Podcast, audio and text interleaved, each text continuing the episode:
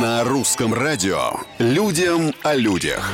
Всем привет, с вами Петр Кузнецов и необычные истории жизни, казалось бы, обычных людей. Нашему первому герою можно только позавидовать. У него не только здоровый сон, он еще и родился в рубашке. В Кемеровской области машинист одного из поездов снял на камеру смартфона спящего парня, который не нашел другого места для сна, как железнодорожные пути.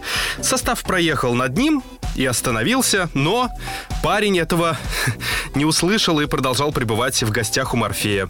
Шума поезда над головой казалось недостаточно, и будить нарушителя порядка пришлось машинисту. Все живы. Людям о людях. Удаленная работа нарушает баланс между трудовой деятельностью и личной жизнью, но пандемия нас к этому приучила.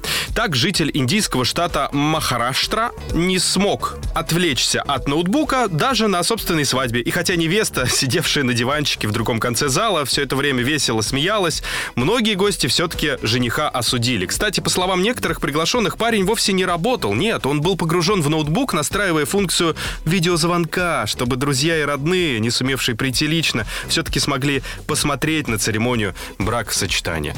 На сегодня все. Совсем скоро новые истории и новые герои. Не отвлекайтесь. Пока.